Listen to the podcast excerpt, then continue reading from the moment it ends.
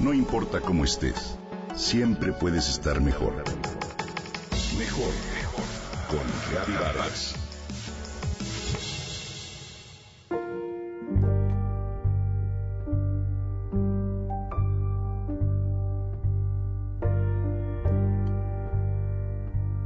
En un segundo tenía a mi hermano de la mano y en el siguiente mi mano se quedó vacía. Comenta Ori, la hermana de Javier en Wisconsin. Hoy Javier tiene ocho años y vive atado a una silla de ruedas, paralizado del diafragma hacia abajo y conectado a un respirador.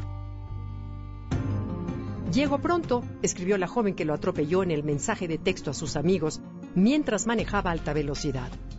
Nunca se detuvo. Nunca bajó la velocidad cuando pasó por una zona escolar. Su mirada venía sobre sus piernas por lo que no vio a los niños que se encontraban del otro lado para cruzar la calle. Su atención estaba en que su mensaje saliera de su celular. Hay momentos en que mi pena es tan grande que no puedo respirar. Mi sueño era verlo jugar fútbol, comenta la mamá de Javier. Lo único que quisiera preguntarle a la joven es si llegó a tiempo a donde iba. Rezo porque nunca le suceda esto a otro niño. Llega la época navideña.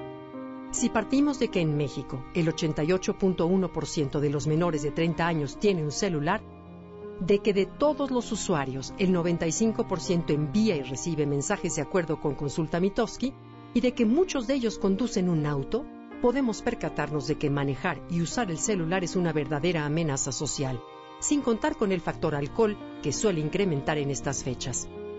Hoy, textear es la primera causa de accidentes de tránsito entre los jóvenes, además de conducir con exceso de velocidad o alcoholizado, según las estadísticas del INEGI.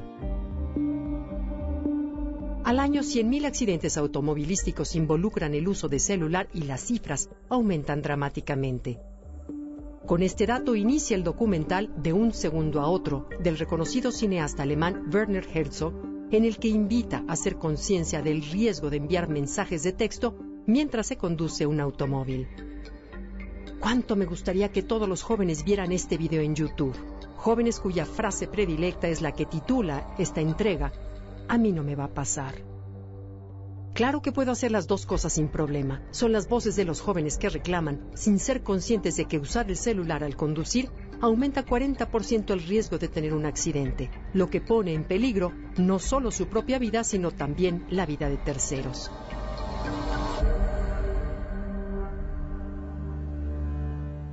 Te quiero fue el último mensaje que envié antes de causar el accidente que mató a tres personas.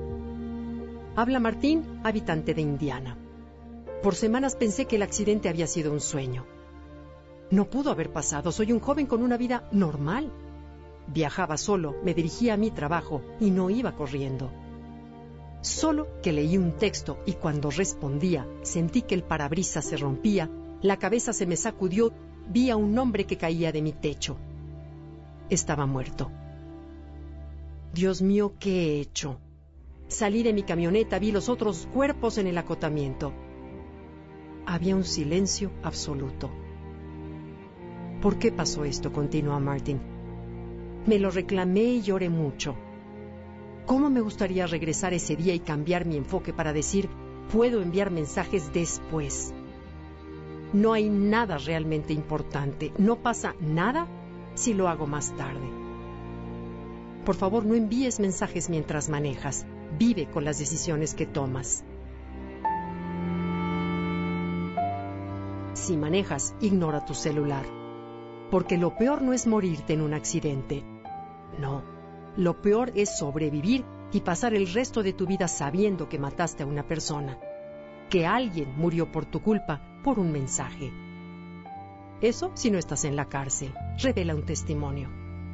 Tú y yo no somos diferentes ni especiales. No tenemos superpoderes. Hacerlo es un riesgo. Deja tu celular no mandes mensajes ni contestes el teléfono mientras manejas.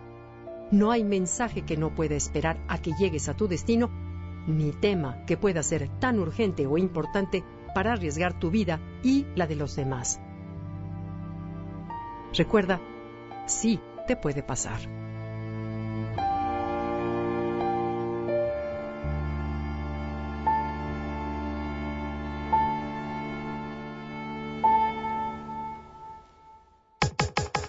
Comenta y comparte a través de Twitter. Gaby-Vargas. No importa cómo estés, siempre puedes estar mejor. Mejor, mejor. Con Gaby Vargas.